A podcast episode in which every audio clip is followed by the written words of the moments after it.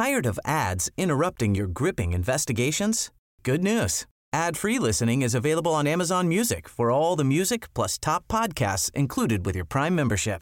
Ads shouldn't be the scariest thing about true crime. Start listening by downloading the Amazon Music app for free or go to amazon.com slash true crime ad free. That's amazon.com slash true crime ad free to catch up on the latest episodes without the ads.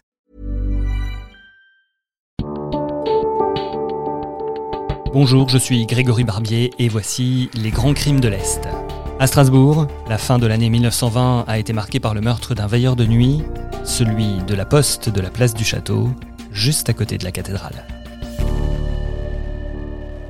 Les premiers badauds sont arrivés dès 2 heures du matin, histoire d'être sûrs de trouver une place aux premières loges. Ils se sont installés sagement derrière les barrages mis en place par le service d'ordre, devant la prison de la rue du Fil. Et les heures passant, plusieurs centaines de Strasbourgeois vont finir par se masser.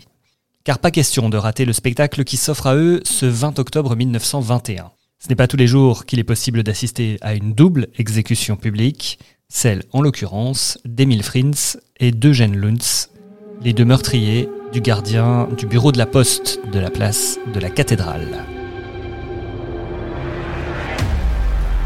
Un journaliste des dernières nouvelles de Strasbourg raconte la scène. À 6h20 précise, les portes de la prison s'ouvrent. Un grand frisson parcourt la foule. C'est le moment suprême. Une escouade de gardiens de prison entoure Luns, qui avance, pieds et mains liés, maintenus entre deux aides.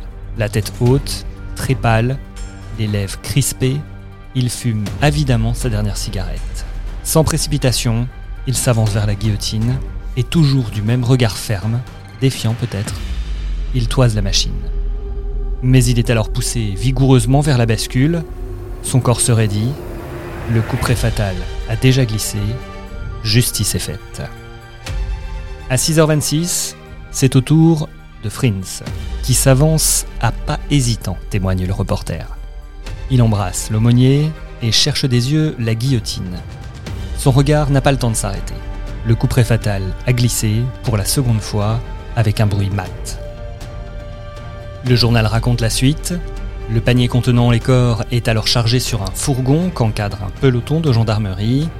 Tout le monde se dirige vers le cimetière Saint-Urbain où un simulacre d'inhumation a lieu. Les familles n'ayant pas réclamé les corps, ils deviennent la propriété de la faculté de médecine. Cette mise à mort marque la fin d'une affaire qui a tenu Strasbourg en haleine dix jours durant. Tout a commencé dans la nuit du 28 au 29 décembre 1920, lorsque Frins, arrêté déjà à plusieurs reprises, et Luntz, serrurier de profession qui se trouvait sans travail, décide de mettre à exécution le plan conçu un an plus tôt par un dénommé Young, écarté ensuite du projet suite à une brouille.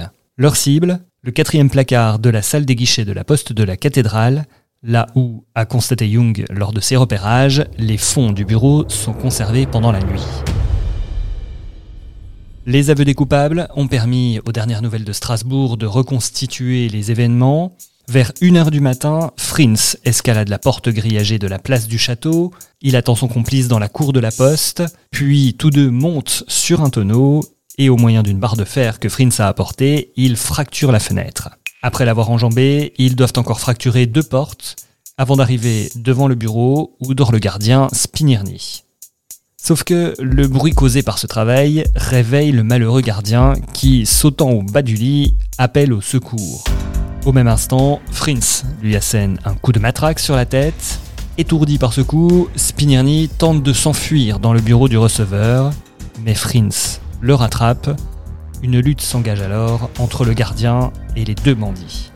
Un deuxième coup sur la tête met fin à l'agitation. Frins baillonne sa victime et l'étrangle, pendant que Luns lui ligote les mains et les pieds avec les cordes que son complice avait apportées.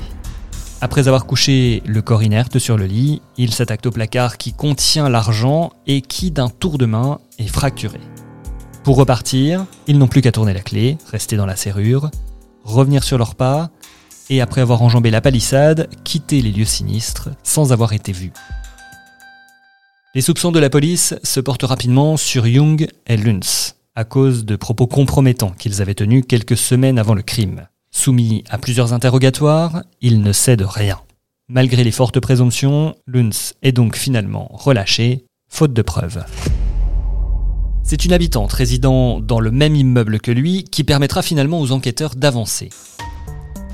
Quelques jours après les faits, elle découvre une liasse de billets dans un casier de sa cave dans lequel elle s'apprêtait à entreposer des bouteilles vides. Surprise de cette trouvaille, elle cherche attentivement et remarque dans un coin un tas d'objets recouverts d'un linoléum.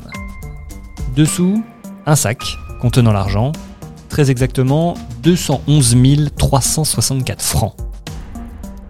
Prise de frayeur, elle appelle son mari et lui fait part de sa découverte. Celui-ci, présumant être en présence de l'argent volé à la poste, appelle la police, qui accourt.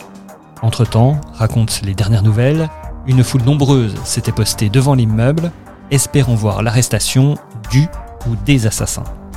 Alerté par cet attroupement, Luns, qui rentrait du cinéma avec son neveu, s'enfuit, tandis que toute sa famille est arrêtée. Le même jour, la police met le grappin sur Fritz, que ses fréquentations avec Luns avaient rendu suspect. Après avoir perquisitionné son domicile, les enquêteurs suivent une nouvelle piste qui les mène à l'oncle du prévenu. Pendant que les enquêteurs lui causaient, celui-ci déchira une lettre qu'il tenait sous sa pèlerine, raconte le journal de l'époque. Dans cette missive compromettante, Luns demandait à sa mère de le retrouver à la porte de l'orangerie et lui priait de lui apporter l'argent. Questionné sur la cachette du coupable, l'oncle avoue finalement que le fuyard est à son domicile, et c'est là en effet que la police le découvre, derrière une porte dissimulée par un rideau.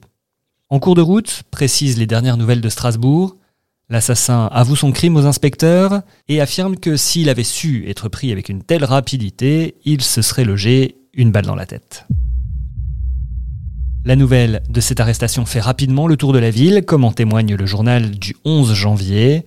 Il suffisait de voir hier la foule amassée rue de la Nuée Bleue devant la direction de la police, où l'on pensait que Luns serait conduit pour se rendre compte de l'émotion suscitée dans notre ville par le meurtrier de la place du château. Dix mois plus tard, justice est faite, titre les dernières nouvelles de Strasbourg. Les deux malfaiteurs, assure le journal, sont morts courageusement.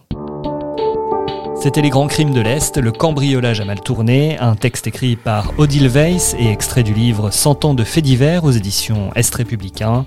Si vous aimez ce podcast, dites-le nous avec des notes et des commentaires, et à bientôt pour d'autres affaires.